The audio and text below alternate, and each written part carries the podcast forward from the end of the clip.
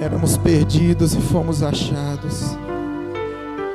Aleluia. Éramos presos e hoje somos livres. Aleluia. Éramos sem esperança. Hoje temos esperança no Senhor.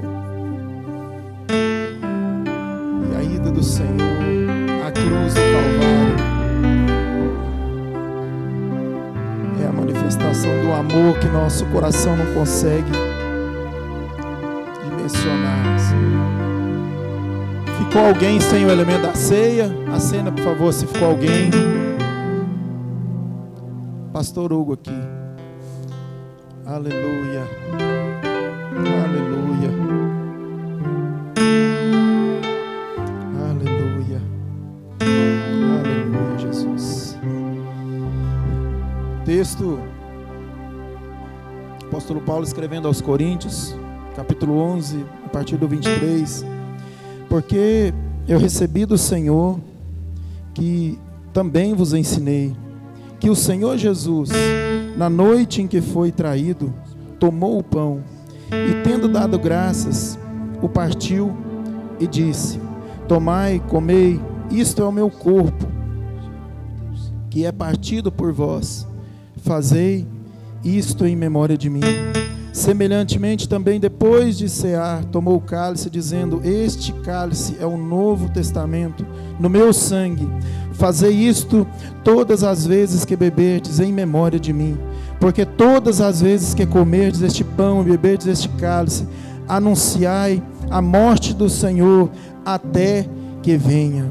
Até que venha. Por isso eu disse para você: a gente traz à memória o que aconteceu há mais de dois mil anos atrás e pela fé anunciamos o que acontecerá no futuro, que estaremos com o Senhor. Aleluia.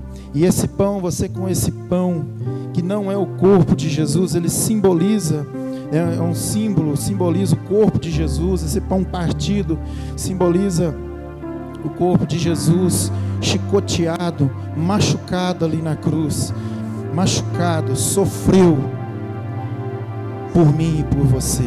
Queria que você pegasse esse pão, estendesse ele e orasse, agradecendo ao Senhor, trazendo à memória tudo que ele sofreu, tudo que ele passou, para que eu e você estivéssemos aqui hoje anunciando. Deus, muito obrigada, Senhor. Muito obrigada, Senhor.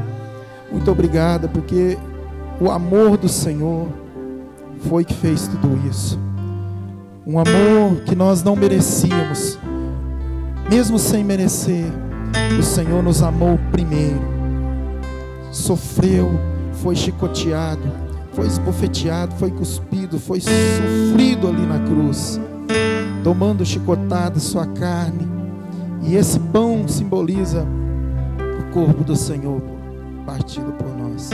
Nós queremos consagrar esse pão nesse momento ao Senhor em nome de Jesus. Participai do pão. Vou mais que a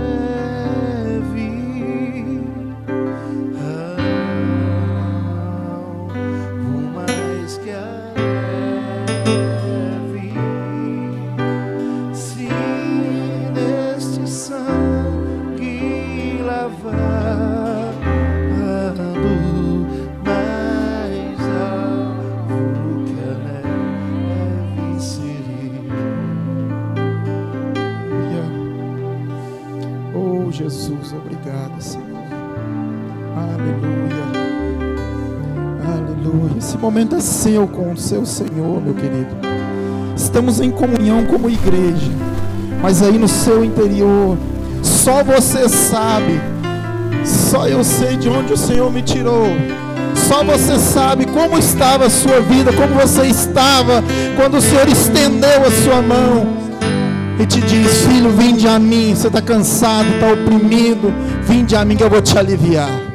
Eu vou te libertar, eu vou te dar esperança. Só você sabe como você estava. Então só você sabe o sentimento de gratidão que tem no seu coração aí agora. Aleluia.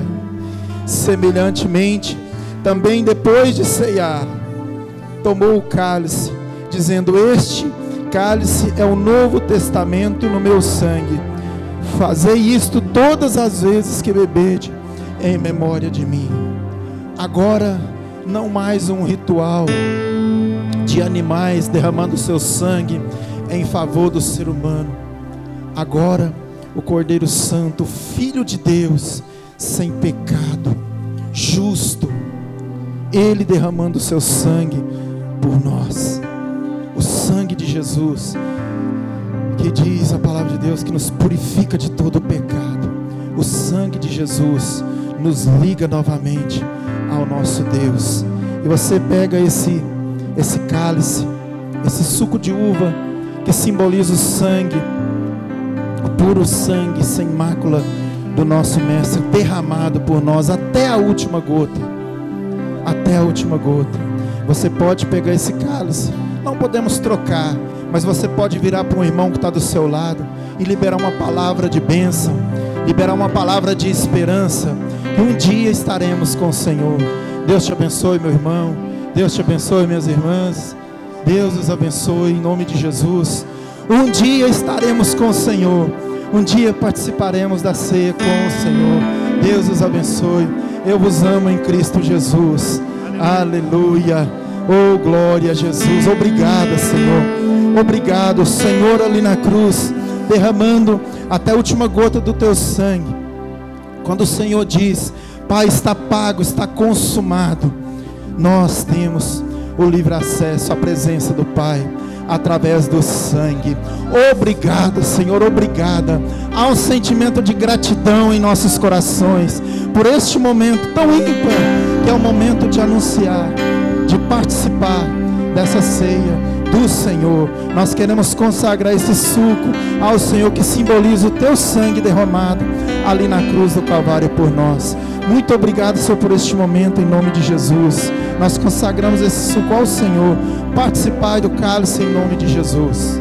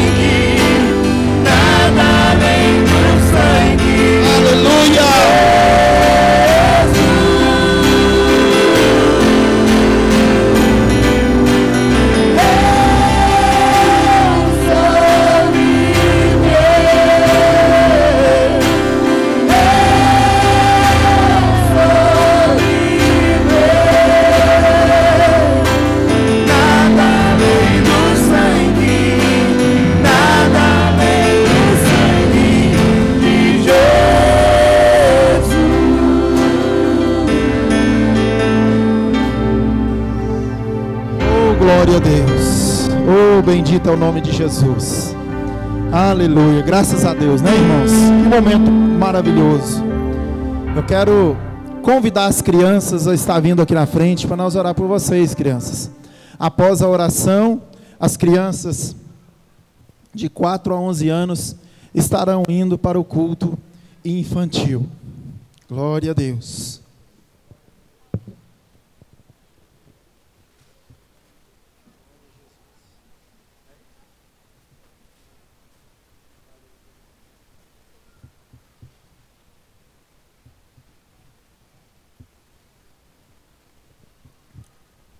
Amém? Chegando as crianças.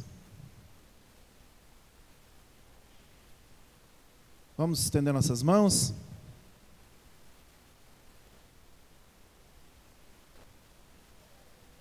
Senhor, queremos abençoar nossas crianças nessa manhã. Queremos te louvar pela vida de cada uma delas, Senhor. Que é bênção do Senhor para as nossas vidas, nós que somos os pais. A tua palavra diz que os filhos são a herança do Senhor. Então eles são do Senhor, estão entregues a nós. E eu peço também ao Senhor que nos ajude, nós que somos os pais, meu Deus, a ensiná-los no caminho que eles devem seguir, o temor do Senhor. Em nome de Jesus, nós te pedimos, livra eles, ó Deus, de todo mal, toda cilada do inimigo, toda influência maligna, repreende todo o mal que possa vir sobre a vida deles.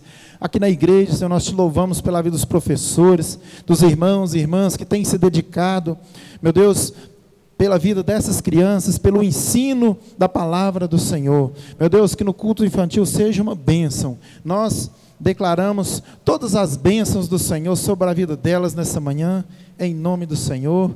Amém. Glória a Deus. Bendito é o nome de Jesus. Podem ir, crianças. Ainda de pé, irmãos, todos, eu queria já convidar o pastor Hugo, que estará pregando a palavra nessa manhã. Ah, o irmão John, aqui ó, do, do som, levanta a mão, irmão. O irmão John, ele perdeu a chave da moto dele. São três chaves junto no chaveirinho. Aí, se você encontrou, é o irmão John. Quero também cumprimentar as pessoas que nos acompanham pelo nosso canal, é, na internet. Que Deus os abençoe. Que o Senhor fale contigo nessa manhã. Que Deus te abençoe na sua casa, onde você estiver agora, em nome de Jesus. Eu queria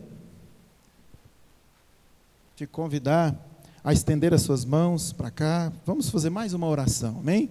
Deus da glória, bendito seja o teu nome, meu Pai, pela vida do pastor Hugo, Senhor. Nós pedimos ao Senhor que mais uma vez nessa manhã o Senhor venha usá-lo, ó Deus, com clareza ao nosso entendimento, que aquilo que for pregado no altar seja compreendido em nossos corações, em nome de Jesus, meu Deus. Fala conosco nessa manhã, nos corrija, meu Deus, pelo poder da tua palavra, nos console, nos edifique, ó Deus, através da palavra do Senhor que vai sair da boca do teu filho. Meu Deus, nós queremos abençoá-lo em tudo, em todas as áreas da sua vida. Ser com teu filho, Senhor, ser com tudo que o Senhor tem preparado para a vida dele. Meu Deus, nós nos alegramos por tê-lo aqui conosco. Em nome de Jesus, muito obrigado pela vida do pastor Hugo. Amém e amém.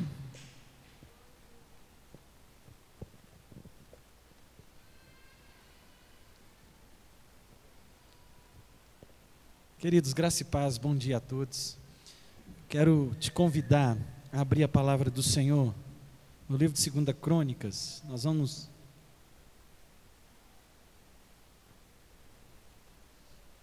Nós vamos fazer uma reflexão nessa manhã de um texto que já foi comentado com os jovens dessa casa, em ocasião do sábado primeiro desse mês, e nós estamos tratando de um tema que é recomeço.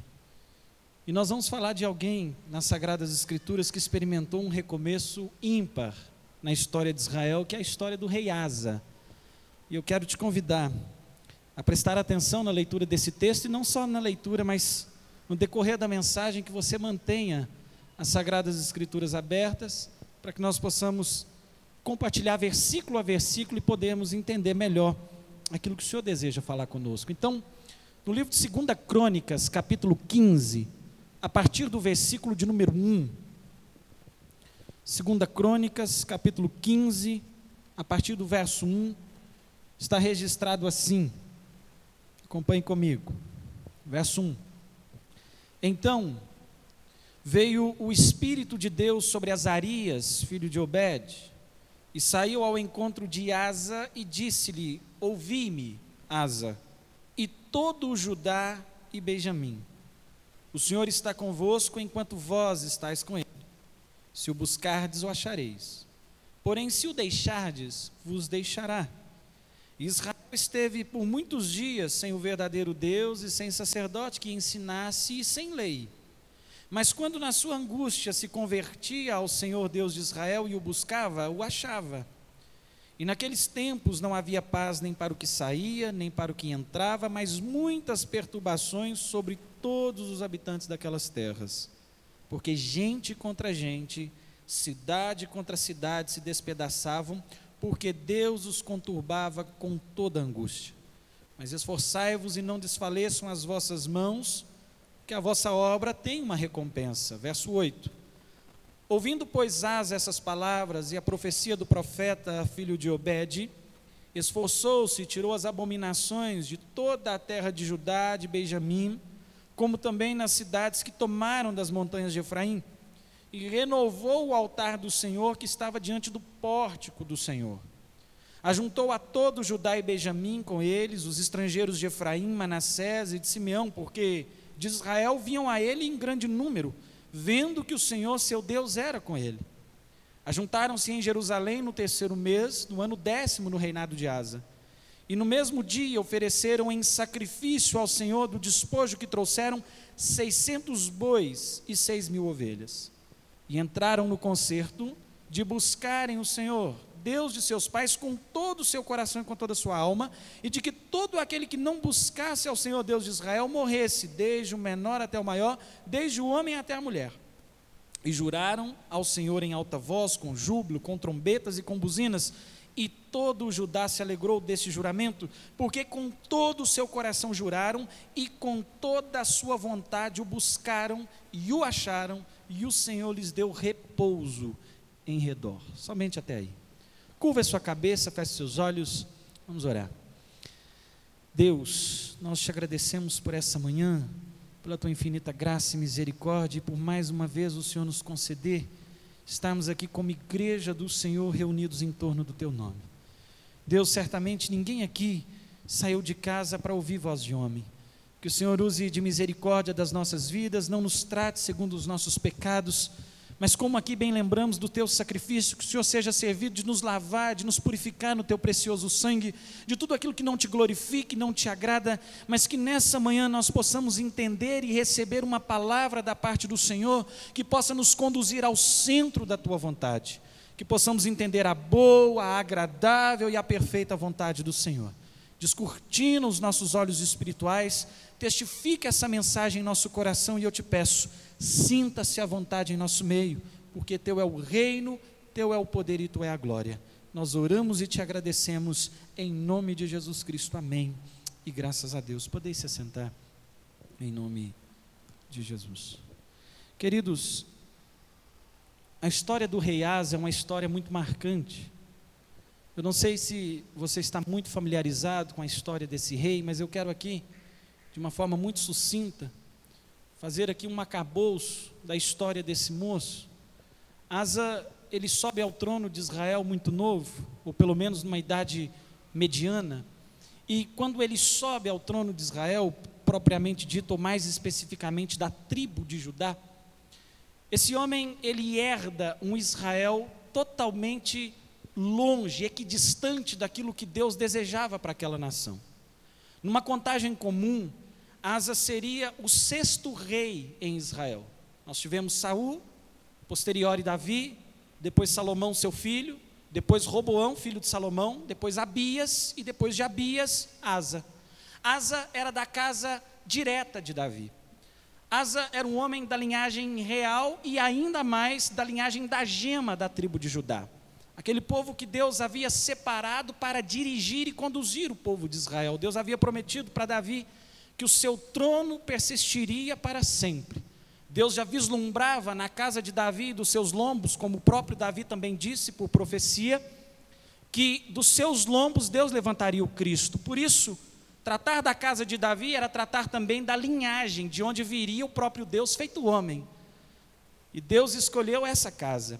E é interessante, porque eu digo que ele seria o sexto rei, porque nessa contagem que nós acabamos de fazer, de fato ele seria o sexto rei, mas Asa é contado como o terceiro rei da casa de Judá. Isso porque nós sabemos que Israel foi governado por Saul, depois de Saul Davi, depois veio Salomão, só que no reinado de Salomão, nós conhecemos a história, Salomão ele se deu e deu-se a conhecer a várias mulheres.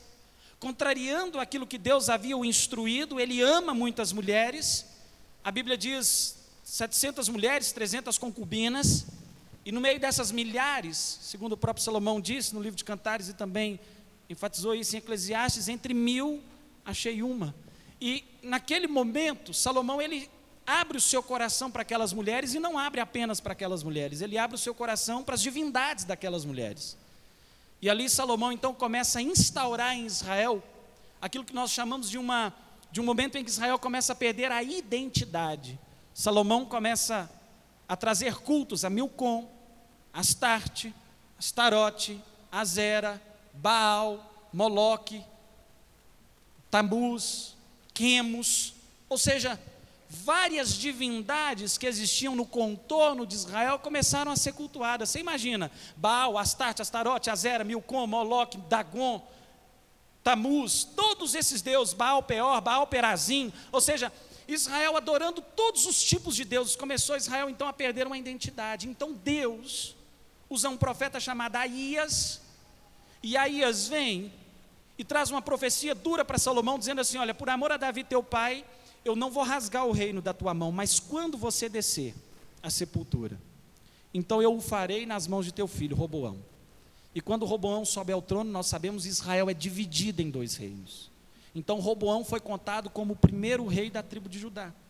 Porque Israel é dividido entre reino do norte e sul, Judá ficava nas mãos da casa de Davi, e todo o outro Israel, ou seja, todas as outras tribos, nas mãos da casa de Jeroboão, filho de Nebate. E a Bíblia vai dizer então que Roboão é um mau rei, porque ele é do reino do pai. E o pai instaurou a idolatria em Israel. Então Roboão é um mau rei.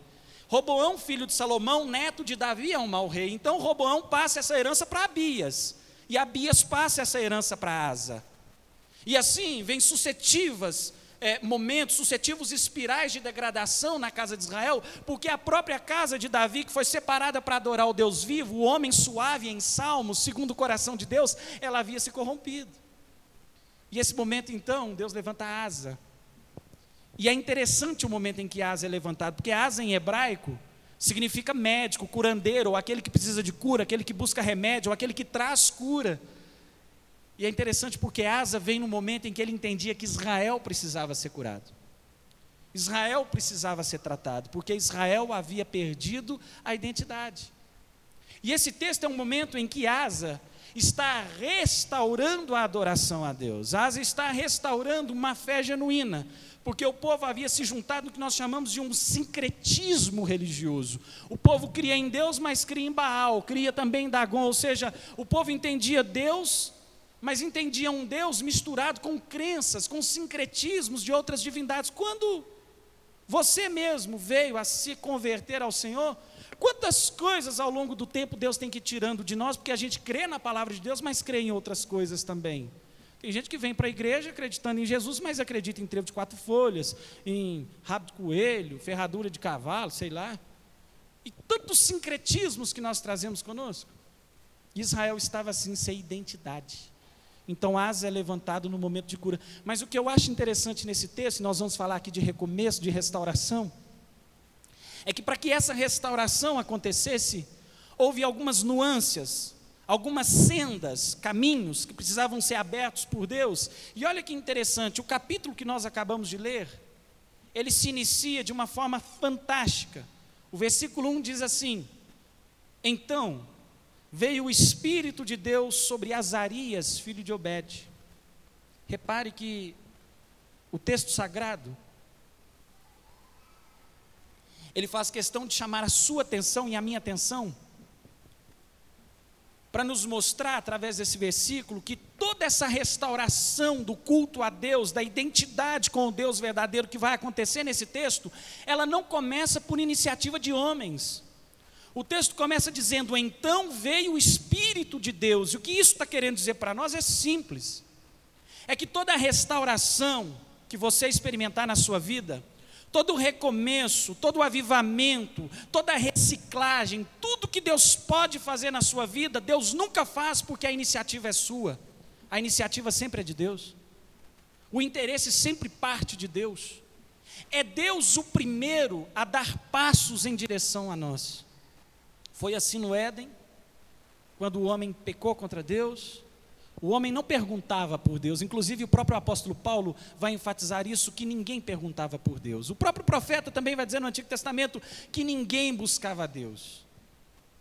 Nós somos ou seríamos comparados sem Cristo como um trapo de imundície. E esse versículo está dizendo: então veio o Espírito de Deus como que dizendo: olha, Israel estava mergulhado no caos, mas ainda assim Deus tomava iniciativa. Então veio o Espírito de Deus a Azarias, filho de Obed, ou seja, quem está tomando a iniciativa é o próprio Senhor.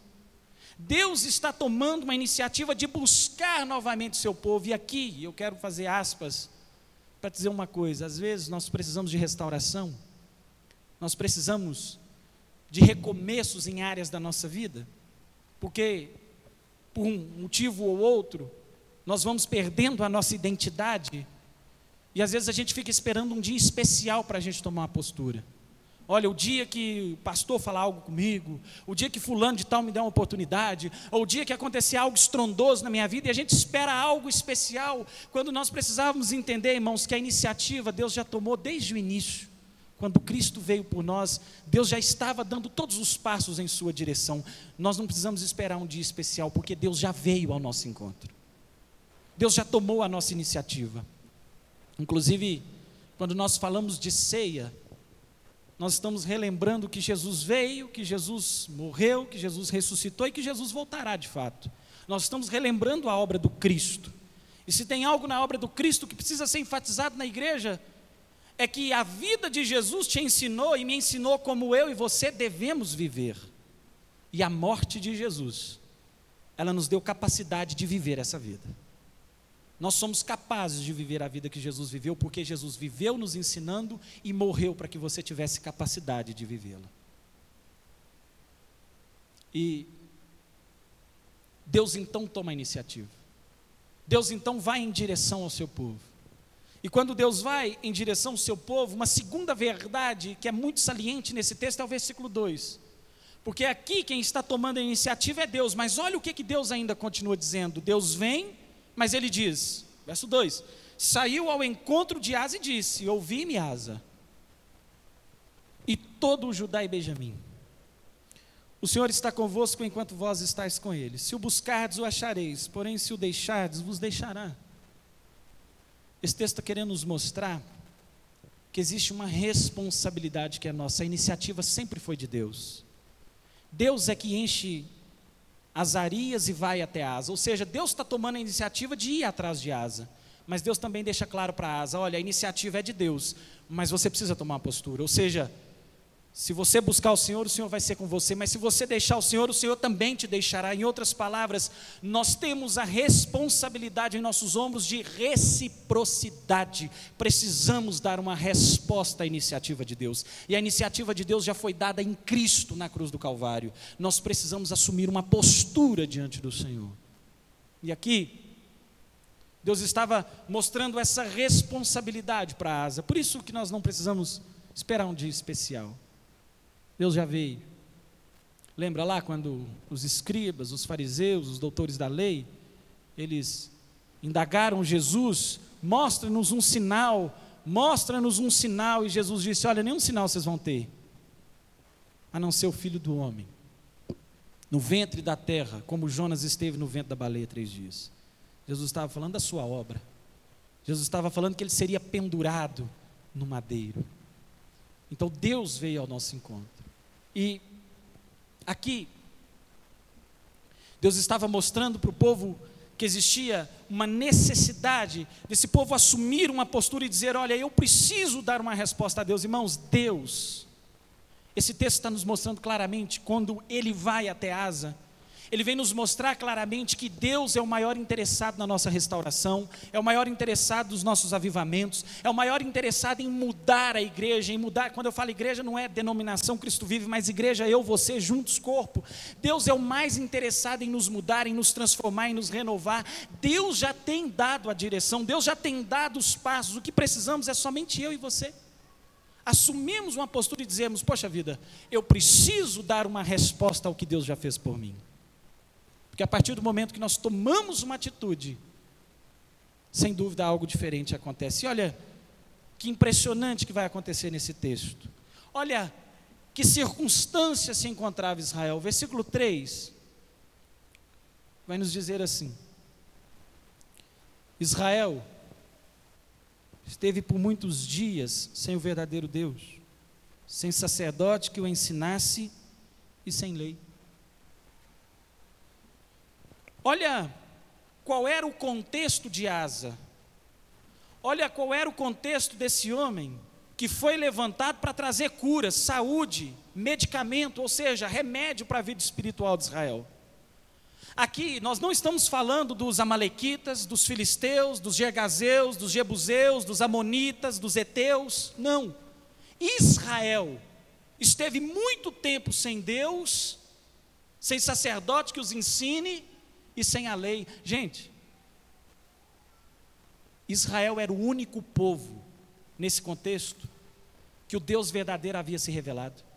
Israel era o único povo nesse contexto que tinha sacerdote levantado pelo próprio Deus. Israel era o único povo nesse contexto, na face da terra, que tinha a lei do Deus vivo e todo-poderoso. E Israel estava sem Deus, sem sacerdote que ensinasse e sem lei. Israel havia perdido a sua identidade. Israel perdeu as três facetas ou os três pilares de um relacionamento com Deus. Quais que são os três pilares de um relacionamento com Deus? Primeiro, conhecer o Deus verdadeiro. Segundo, ter sacerdote que me ensina, porque isso é bíblico. Deus levantou pastores, profetas, evangelistas, doutores, e ter a lei. Irmãos, a nossa vida espiritual passa por três facetas, por três áreas. Existem coisas que você só vai aprender porque o Deus verdadeiro vai ministrar no seu coração. Tem coisas que você só vai aprender se o seu sacerdote, se o seu pastor te ensinar. E tem coisas que você só vai aprender lendo a lei sozinho, aprendendo as sagradas escrituras. A vida espiritual de um homem e de uma mulher, uma vida saudável, passa por esse tripé. Você precisa de um Deus verdadeiro, você precisa de um sacerdote que te ensina, e você precisa ter tempo com as sagradas escrituras e conhecer a Bíblia. E às vezes nós capengamos por perder uma ou várias dessas facetas, ou quem sabe até todas. A primeira delas, perder o Deus verdadeiro, isso não foi da noite para o dia. Israel foi se envolvendo com, com outros deuses desde a época de Salomão. E começou a conhecer outros deuses e foi perdendo a identidade do Deus verdadeiro. Gente, isso acontece conosco hoje. Hoje, eu sei que você não adora outros deuses propriamente ditos. Mas nós vivemos no meio evangélico uma coisa que eu sempre digo aqui e passa a ser até chato. O que nós chamamos de customização da fé. Nós estamos customizando Jesus Cristo. Falei isso em algumas vezes que eu preguei aqui, também falei no culto de jovens e volto a falar. O que é customizar?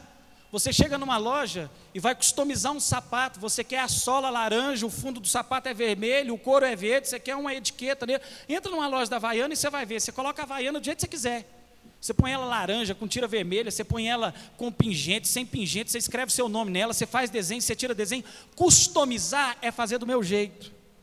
E o que nós fazemos com a moda, nós estamos fazendo com o Evangelho. Nós customizamos, não é o nosso Deus, é o meu Deus. Ah, eu creio assim, eu acho assim, eu leio assim, eu entendo assim. E isso é customizar a fé. Vou te dar um exemplo. Aqui nós temos 200 pessoas, eu estou dizendo. Imagine que nós temos 200 pessoas. Se eu perguntasse aqui para todas essas 200 pessoas o que é necessário para ser salvo, talvez nós teríamos 200 respostas diferentes. Se eu perguntasse o que é conversão, talvez nós teríamos 200 respostas diferentes. E eu não vou falar das coisas de somenos importância, que nem interessa para a salvação, que é a volta de Jesus, porque aí nós teríamos um milhão de respostas diferentes. Nós estamos customizando a fé e perdendo identidade, porque nós cremos no meu Cristo. Ah, é o meu Deus. Quando na verdade o Pai é nosso. O Deus é nosso. O pão é nosso. A vida é nossa. E eu não sou igreja. Nós somos a igreja. Nós precisamos de identidade. E essa identidade, ela só acontece quando eu tenho um verdadeiro Deus, quando eu tenho um sacerdote que me ensina e quando eu tenho uma vida diante da lei. Quando eu começo a ler as Escrituras. Eu preciso ler a Bíblia. Eu preciso ter um, uma vida de leitura. Mas preste atenção: além de customizar essa fé, de perder o Deus verdadeiro, o segundo passo, né, o espiral de degradação, Israel começa a descer mais um degrau. Qual era o outro degrau? Não ter sacerdote que ensina. Está aí. Versículo 3. Eles não tinham sacerdote que ensinasse. Quantas pessoas caem nisso? Quantas pessoas até têm o Deus verdadeiro, até creem no Deus bíblico, mas têm uma dificuldade de ser pastoreado, tem uma dificuldade de ser liderado, não consegue ter sacerdote que te ensina, como se nós pudéssemos, por conta própria, ser autodidatas. Irmãos, data máxima vênia, eu acho que nem existe autodidata. Autodidata é o apogeu da ignorância. Na verdade, me desculpe aí quem data vênia, quem pensa contrário, mas eu acho que o autodidata é o apogeu da idiotice. Para não falar o apogeu da burrice. Porque ninguém é autodidata, ninguém aprendeu nada sozinho. Ou você aprende de um livro, que é alguém que escreveu e você está lendo, ou você ouve um vídeo, mas aprender sem nada. Gente, só Deus é onisciente. Deus nunca aprende, porque Deus sempre soube. Deus nunca muda, Deus é pura atualidade, é uma das essências de Deus. Um dos atributos de Deus é não precisar aprender, porque Deus sabe todas as coisas e de forma perfeita. Deus conhece todas as coisas. O ontem, o hoje, o amanhã, o eternamente. Não existe problema insolúvel ou causas que Deus não possa conhecer, porque o próprio escritor do livro, Isaías 40, o próprio profeta Isaías, ele vai dizer: Olha, não há esquadrinhação no seu entendimento. Quando o salmista, quando o salmista não, quando o profeta diz que não há esquadrinhação no entendimento de Deus, significa que não dá para mensurar, porque Deus conhece como só Deus conhece. Deus é perfeito, mas o homem precisa aprender. E Deus ele levanta lideranças para conduzir o povo, e nós vemos pessoas que têm dificuldade de submeter uma liderança de louvor, pessoas que têm dificuldade de submeter uma liderança de união feminina, de união masculina, de jovens, seja do que for, e, e ainda batem de frente, ah, porque eu não concordo. Você não concorda porque você customizou o seu Deus. Porque se você fosse ao menos bíblico, você ia fazer como Davi. Saul pode ter perdido a presença de Deus, mas longe de mim tocar no ungido do Senhor, porque eu aprendi o que é submissão. E às vezes a gente vive customizando a fé. Por isso que você não tem líder. A gente finge que tem. Isso é customizar a fé. Você quer ver outro efeito da customização da fé?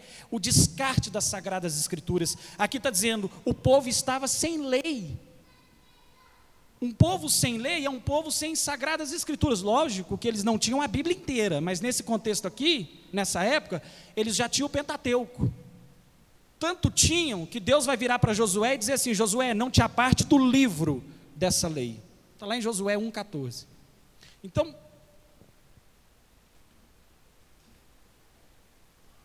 o povo estava sem lei. O povo não tinha costume com as sagradas letras.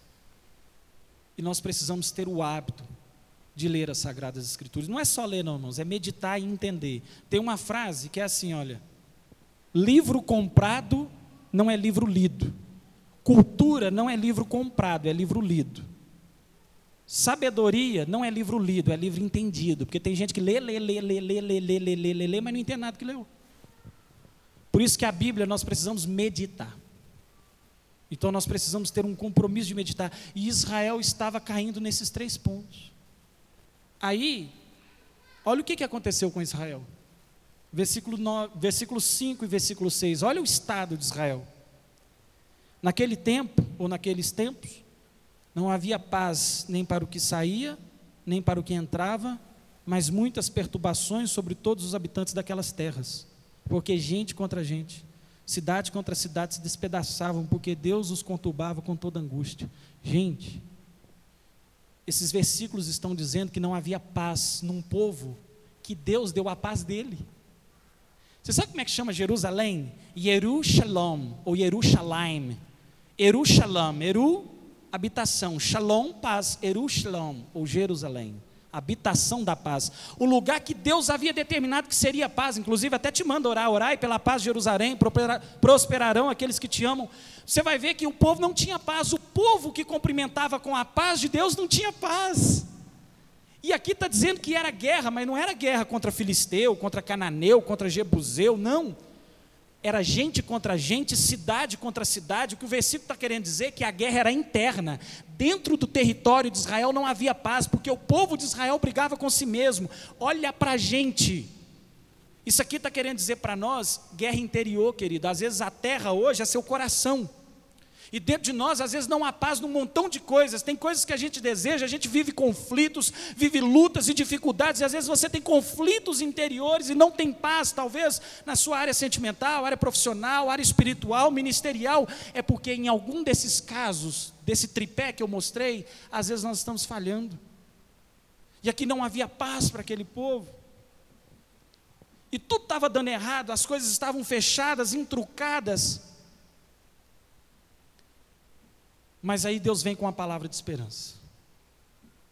Porque esse era o estado de Israel, agora pasme. O que eu acho lindo desse texto é isso. Esse era o retrato do povo de Deus, sem o verdadeiro Deus, sem sacerdote que ensina e sem lei, mas Deus ainda amava e foi Deus que foi atrás. Você já imaginou isso? Talvez você olhe para uma pessoa dentro da igreja, você tem todos os motivos para dizer execrável, não quero mais, não tem chance mais, não serve na igreja, mas Deus ainda está atrás desse povo, porque ainda era Israel. Isaías 43 tem uma das profecias mais lindas que eu acho de toda a Bíblia Sagrada. Não temas, ó Israel, não temas, ó Jacó, bichinho de Jacó, porque eu te chamei. Olha, quando você passar pelas águas, elas não te submergirão, nem a chama arderá em ti. Gente, Deus nesse texto, em Isaías 43, Deus está falando de luta, está falando de água, está falando de fogo que Israel vai passar, mas que Deus estaria com eles. Mas o que eu acho tremendo é que Deus faz um trocadilho. Deus chama Jacó e Deus chama Israel. Jacó é a velha natureza, Israel era nova. Deus estava dizendo assim: Olha, eu te chamei Jacó, te chamei Israel, tu és meu, ó Israel. Ou seja, Deus estava querendo dizer ali: aquela nação havia pecado, e se eu, Deus, fosse olhar para esse povo, esse povo é Jacó, é a velha natureza, mas eu vejo você, Jacó, como Israel. Ou seja, eu ainda sei o que, que você vai ser na minha presença. O que Deus estava querendo dizer era: olha, às vezes nós olhamos para uma pessoa e a vemos fora dos caminhos de Deus e pensamos que ela não é de Deus. Nós olhamos e vemos só o Jacó, mas Deus olhava para aquele Jacó e via Israel. É isso que ele está querendo dizer lá em Isaías 43. E é nesse texto também. Esse povo perdeu a identidade, mas ainda era Israel de Deus. Deus ainda estava interessado naquele povo. E aqui é uma mensagem de esperança. Por pior que esteja a nossa vida, por pior que seja a nossa saúde espiritual, por mais anêmico na fé que nós possamos parecermos ser, ou imaginarmos ser, ainda há esperança, ainda há chance e Deus ainda se interessa em você. Isso é maravilhoso. E Deus, Ele diz no versículo 7: Mas esforçai-vos, e não desfaleçam as vossas mãos, porque as vossas obras ou a vossa obra tem uma recompensa, irmãos. Nada do que você faz para Deus é em vão. Nada. Nada que você faz no Senhor é em vão. Talvez você pense assim: ah, eu, eu realmente eu não sou uma pessoa liderada, eu venho na igreja, mas eu de fato não tenho pastor, eu sou alguém que não busca direção do meu pastor. Ou quem sabe você vem, você é pastoreado, mas você é alguém que não tem uma vida de leitura bíblica, não sei qual é o seu caso. Mas se você começar aos poucos, ainda que timidamente, você fazer um compromisso de dizer assim: Senhor, olha, eu preciso tomar uma postura, eu preciso mudar algumas áreas da minha vida, eu preciso recomeçar com o Senhor em algumas áreas da minha vida. Por mais que pareça ínfimo, pequeno, inócuo, por mais que pareça sem importância, uma simples atitude, ela faz diferença porque nada que nós fazemos no Senhor é em vão. Aqui está dizendo: a sua obra tem uma recompensa, e se esforça. Quando você planta uma semente, eu gosto de dizer isso. Quando você planta uma semente lá, você vai plantar um pé de abacate, por exemplo, se abre uma cova na terra, coloca ali o adubo, se for o caso, você coloca a semente, fecha, estou dando um exemplo, você vai lá, rega bonitinho, você deixa aquilo lá, você volta lá no outro dia, você vai ver o que diante da terra? Nada, não aconteceu nada. Passa uma semana, você volta lá onde você plantou, o que, que aconteceu? Nada também. Está lá a terra do mesmo jeito. Vai passar lá oito dias, nove dias, dez dias e você não vai ver nada. Talvez lá para o vigésimo, trigésimo, trigésimo quinto, quinquagésimo, sei lá, você vai ver que comecei a aparecer um raminho. Mas na nossa vida é assim. Talvez você planta atitudes, você começa a buscar a Deus, ainda que timidamente, porque sua força talvez não é grande e nem precisa ser, porque a graça nos basta, o poder do Senhor aperfeiçoa na fraqueza. Talvez você tome uma atitude, ah, a partir de hoje eu vou ler um versículo por dia, parece mínimo, parece que você vai ler e não está acontecendo nada, mas deixa eu te dizer uma coisa, só parece que não está acontecendo nada. É igual quando você planta uma sementinha. Parece que não está acontecendo nada. Você olha e parece que está tudo do mesmo jeito, mas lá debaixo da terra tem algo acontecendo com aquela semente. Algo está sendo transformado. Por isso que eu gosto de dizer que dentro de uma semente existe a força de uma árvore. Você pode achar a semente de mínima importância, mas aquela semente, nela reside a força de uma árvore.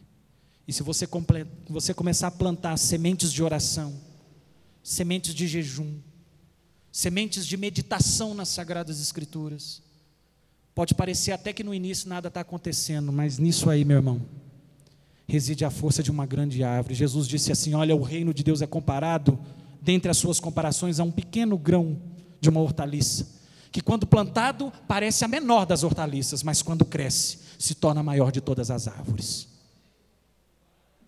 O reino de Deus é plantado assim. Coisas pequenas que lá na frente se mostrarão grandes e poderosas. E aí, o versículo 8 nos diz: Ouvindo, pois, Asa essas palavras, e a profecia do profeta filho de Obed. Esforçou-se, tirou as abominações de todas as terras de Judá e Benjamim, como também das cidades que tomaram nas montanhas de Efraim, e renovou o altar do Senhor que estava diante do pórtico do Senhor. Olha que coisa linda. Qual era o primeiro problema de Israel? Dos três que foram apresentados, qual era o primeiro? O povo de Israel não tinha o Deus verdadeiro. Então, se eles não tinham o Deus verdadeiro, Asa, ele começa a se esforçar para tirar as abominações de Israel. Gente, eu não sei qual é a sua tradução. Na minha está abominações, em algumas está terafins, outras está poste ídolo, mas o que eu quero que você entenda é que abominações é, na verdade, um conjunto de falsos deuses. Quando a Bíblia fala que Asa está tirando as abominações, está querendo dizer que ele está juntando todos os falsos deuses e está tirando os falsos deuses. Por quê? Porque ele quer o Deus verdadeiro. Só que Asa ainda, ou Israel, não tem o Deus verdadeiro. Ou seja, eles perderam a identidade, perderam de fato a noção de quem é esse Deus. Então ele não sabe fazer o certo. Mas ele então começa tirando o que está errado. E aqui eu aprendo um princípio maravilhoso. Talvez você não sabe o que fazer na sua vida, mas de você saber o que você não pode fazer já está ótimo. Eu gosto até de brincar com os jovens, porque às vezes tem pessoas que chegam para mim e falam: Ah, pastor, mas eu estou na igreja, eu não sei com quem que eu vou casar, não tem ninguém para casar. Eu falei: Minha irmã, meu irmão, tá, você não sabe com quem que você vai casar, mas só de você saber com quem você não vai casar já é um grande começo. Graças a Deus, é essa aí? Não, sai fora. Esse aqui, uh, tocou. Filho, talvez você não sabe o que fazer, mas só de você saber o que você não tem que fazer já está bom demais. Porque às vezes está assim, ah, a pandemia está aí, e agora, o que, que eu vou fazer? Deus te deu uma direção? Não, então não faz nada. Ah, mas eu não sei o que fazer, mas você sabe o que não fazer? Então está ótimo. Não faça o que Deus não mandou você fazer, isso é ótimo. E Asa está fazendo isso. Asa, ele está tirando as abominações, e o que eu acho fantástico é que quando Asa vai tirando as abominações, abominações são altares. Está aqui, altar de Milcom, de Moloque, de Baal, de Astarte, de Assarote, de Azera, de Dagon, está aqui de Quemos, está aqui de Tamuz, está aqui de, de Belsazar, beleza, está tirando esses, esses altares todos. Aí ele vai e acha o altar do Senhor. Aí quando ele acha o altar do Senhor, ainda está no versículo 8, na parte B, o texto vai dizer assim: ele vai tirando, e a parte última do, do versículo 8 vai dizer: E renovou o altar do Senhor. Renovar é fazer de novo. Tinha tanto altar em Israel que o de Deus nem usava, já estava até quebrado. Aí ele renovou o altar do Senhor. E o que eu acho fantástico é que quando ele renova, olha o que, que o texto diz: renovou o altar do Senhor, final do versículo 8: renovou o altar do Senhor que estava diante do pórtico do Senhor. O altar estava quebrado, provavelmente o pórtico também. Mas olha que interessante, ele não se preocupa com o pórtico, ele se preocupa com o altar. O que é pórtico? Pórtico é a porta central, é o frontispício, é a fachada, é a aparência, aquilo que é bonito. Ele não dá mínima para a fachada, ele não dá a mínima para o pórtico, ele não dá a mínima para a aparência. Ele reconstrói o altar. O pórtico, que é a fachada, o frontispício, ele está nem aí. Você sabe o que isso mostra para nós? Que nesse caminho de recomeço, quando nós precisamos do, do, verdadeiro Deus, nós temos que tirar coisas erradas, as abominações precisam sair mesmo. E nós não temos que estar preocupados com a aparência, nós temos que estar preocupados com a realidade do nosso altar. Tem muita gente preocupada em construir pórtico. Tem muita gente preocupada com frontispício, com aparência. Ah, e se eu for lá na frente, o que, que o povo vai pensar? Ah, e se eu recomeçar, o que, que o povo vai achar? Deixa eu te falar uma coisa. Tem muita gente que tem aparência de crente, mas o altar está destruído. Não, tem que preocupar com a aparência de crente, não. Não me interessa o que, que o povo acha, se acha que eu desviei, que eu venho, que eu não venho na igreja, interessa a situação que está o seu altar.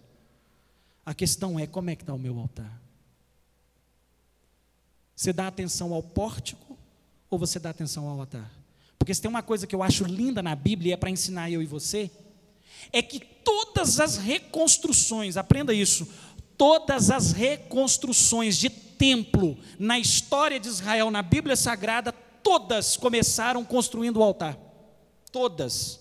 Quando Esdras, ele vai reconstruir o templo de Salomão, que foi destruído na época de Nabucodonosor, e o povo já há 70 anos na Babilônia, agora voltando, cativo. Eles estavam sobre a égide do rei da Pérsia, Ciro. Deus desperta o espírito de Ciro, cumprindo uma palavra que Deus havia dito pelo profeta Jeremias.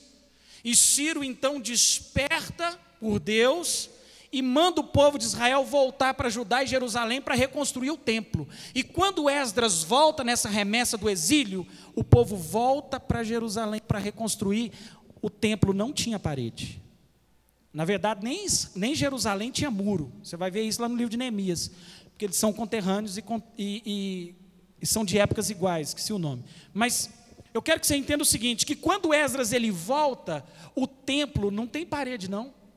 Não tem fundamento, não tem base, não tem nada. Você acha que Esdras está preocupado em levantar a parede? Em fazer fundamento? A Bíblia diz que Esdras está pouco se importando com a aparência. Esdras ele começa a construir o templo de Deus, a Bíblia diz que ele começa pelo altar. Ele começa construindo o altar, porque o altar falava de relacionamento com Deus. E aqui esse texto está mostrando mais uma vez que Asa não está preocupado com o pórtico, ele não está preocupado com a aparência, ele não está preocupado com a entrada, com a fachada, ele está preocupado com o que está lá dentro.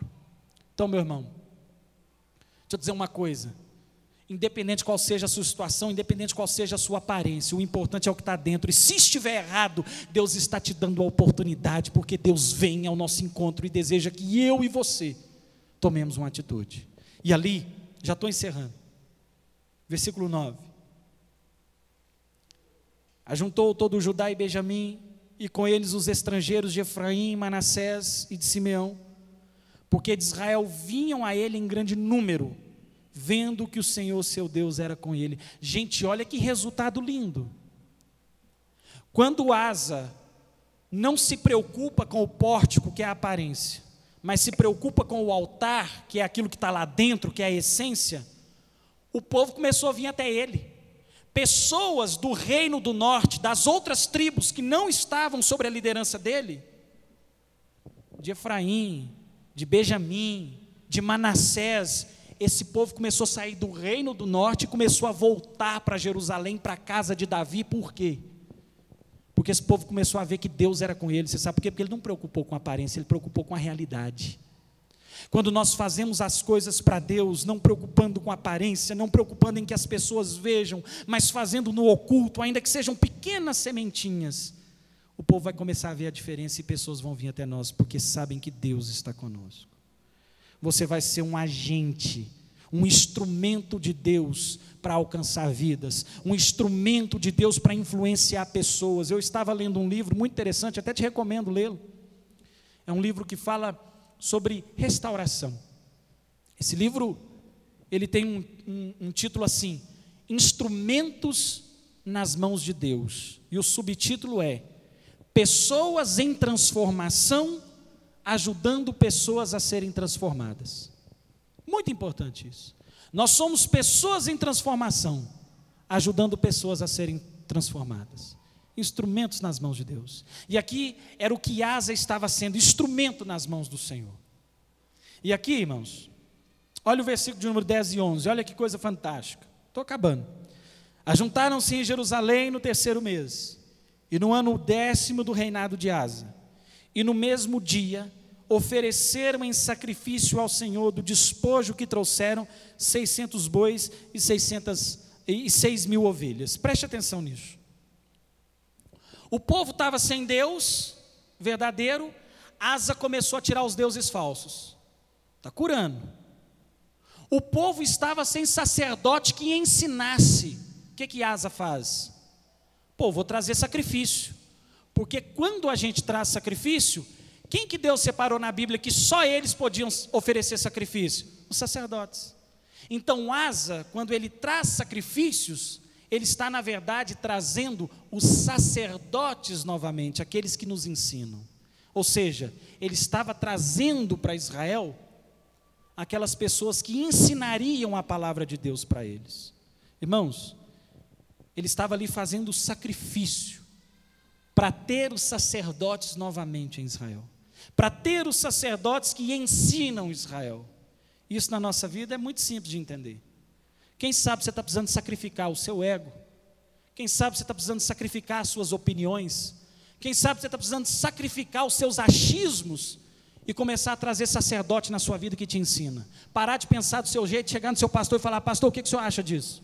Pastor, o que, a Bíblia ensina sobre isso? Quem sabe você precisa sacrificar os bois, as ovelhas do seu ego, dos seus achismos, das suas opiniões próprias e começar a ouvir pessoas para te liderar, para te dirigir, porque nós precisamos trazer de volta sacerdotes que nos conduzam.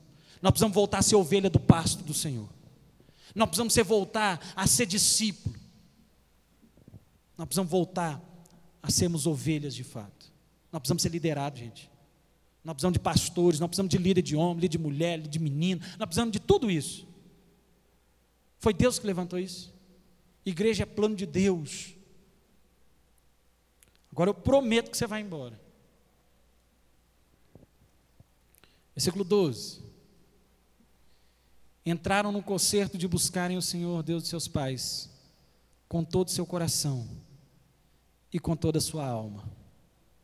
Você sabe o que é isso? O povo não tinha Deus verdadeiro, eles arrancaram os deuses falsos e restaurou o altar do Senhor. O povo não tinha sacerdote que ensinava, eles trouxeram sacrifício e trouxeram de volta, obviamente, os sacerdotes que ensinam. E o povo estava sem lei, agora o povo fez um compromisso. Não, nós precisamos buscar. Nós estamos sem lei, não é porque Deus não deu lei, a lei já está aí, nós precisamos é estudar, nós precisamos buscar o Senhor. E o povo então começa a buscar o Senhor. E só tinha um jeito de buscar na lei. Deus ensinou a buscar assim, não é? Bem-aventurado, varão que não anda segundo o conselho do ímpio, não se detém no caminho do pecador, não se assenta na roda escarnecedora, antes tem seu prazer na lei do Senhor e nela medida de dia e de noite.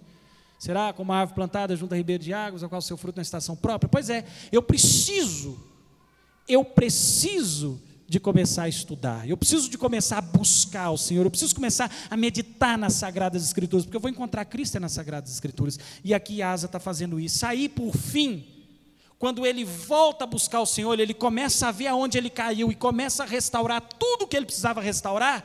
O versículo 15 vai dizer: Todo o Judá se alegrou deste juramento, porque com todo o seu coração juraram, com toda a sua vontade buscaram e acharam o Senhor, e o Senhor lhes deu repouso em redor, ou seja, o Senhor lhes deu paz. Por que, que Deus deu paz?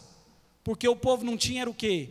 Paz não tinha paz para quem entrava nem para quem saía. Era gente contra gente, cidade contra cidade. Ou seja, o problema foi resolvido.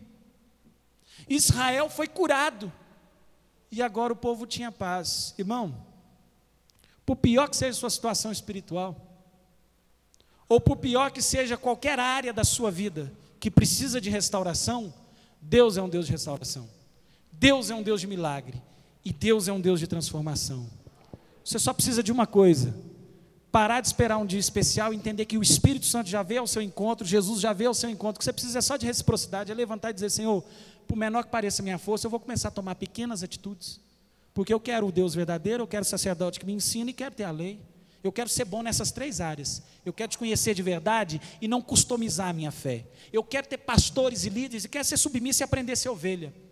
E quero também conhecer as Sagradas Escrituras. Se é alguém que maneja bem a Sagrada Letra, aí sim, você vai ter uma vida saudável e vai ser poderosamente abençoado, porque isso é o que Jesus sonha para você e para mim, que a gente seja semelhante a Ele. Isso é muito importante. Então, querido, eu quero te convidar a ficar de pé. Essa é a palavra do Senhor. Nós vamos fazer uma oração dirigida com base nessa palavra.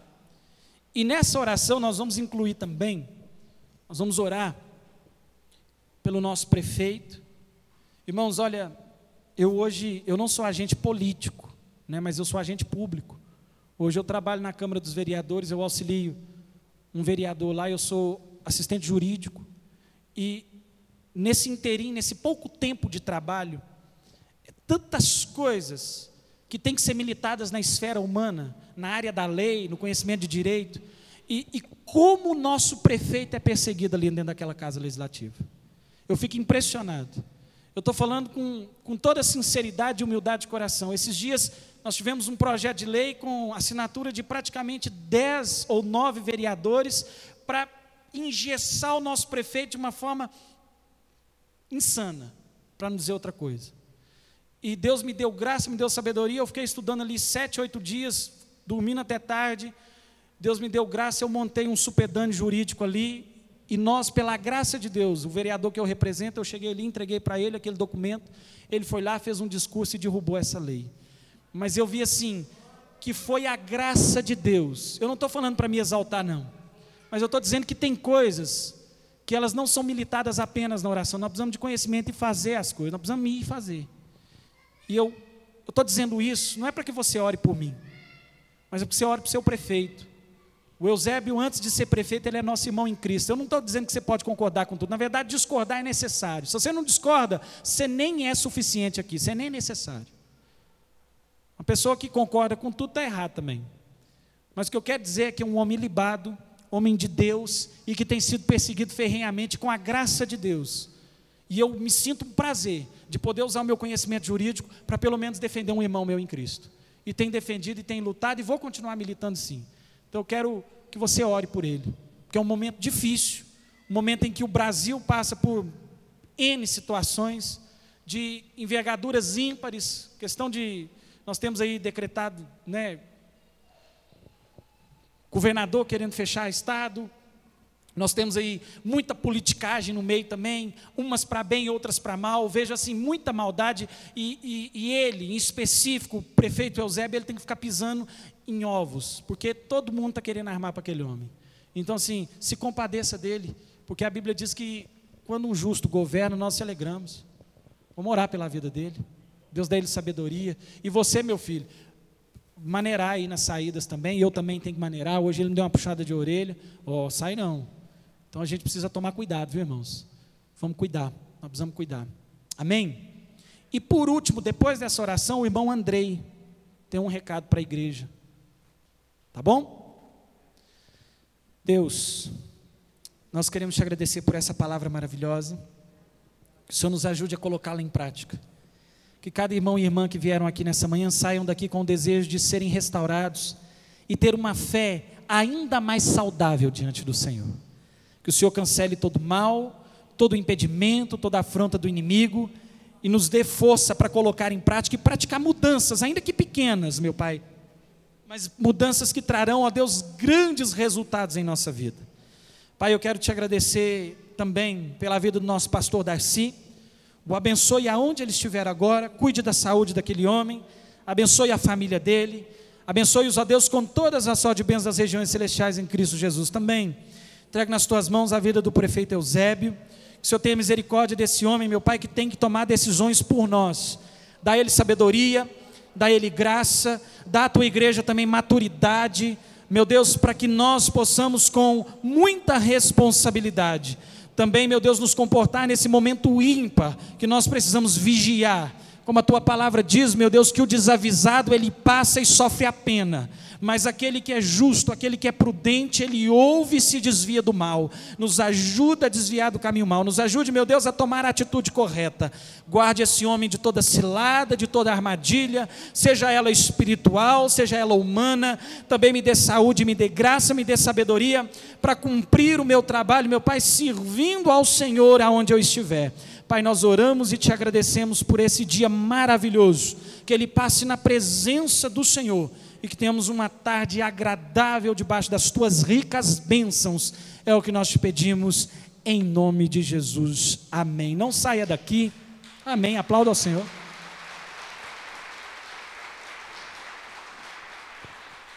O irmão Márcio, ele é maestro nessa igreja, diretor de música, e começou aquelas aulas de música, irmãos, e me parece que tinha até 30, 40 alunos, e só que agora, com essa onda roxa, provavelmente a igreja, de alguma maneira, pelo menos nesses aspectos, ela ficará inativa. Então você que é aluno, provavelmente não terá aula nesse, nesse momento até a segunda ordem, amém? Irmão Andrei.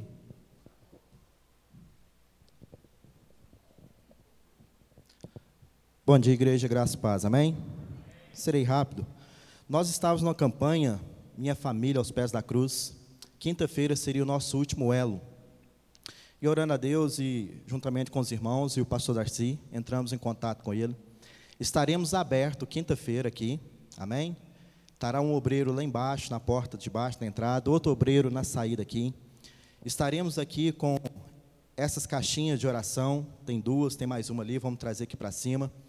Estará aqui à frente também os casofilás para você vir e trazer seu dízimo, sua oferta. Estaremos aqui nós, obreiros, ungindo vocês. Então, no período de. É, que hora que é o culto? Sete e meia. O toque de recolher às oito. Então, das 18 horas às 19h30, estaremos aqui.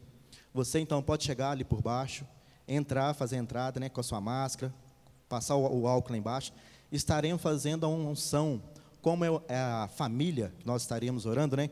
Estaremos ungindo o dedo anelar, que significa aliança. Então, o seu comprometimento com a aliança com o Senhor, venha, faça esse, esse voto profético, passe pelo altar. Estaremos nós aqui, obreiros, os pastores, estarão aqui orando.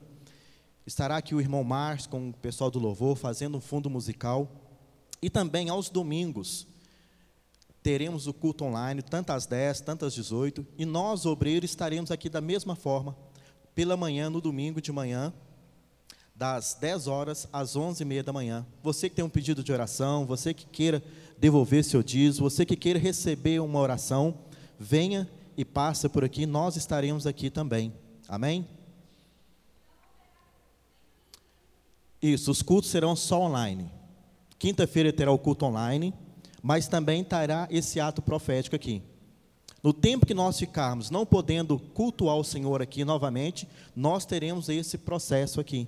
Então a igreja fique à vontade para vir, para ter esse momento ainda, né, de vir buscar ao Senhor ainda no altar, de receber oração, de trazer seu pedido de oração. Amém?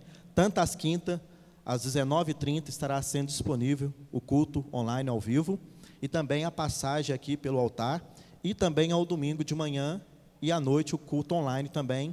E pela manhã nós estaremos aqui, os obreiros, orando para você que queira vir à casa do Senhor. Amém? Não será permitido, no momento em que nós estivermos aqui, vocês ficarem na igreja. Vocês passem pelo altar, descem e retornem para os lares de vocês. Amém? Deus abençoe a todos.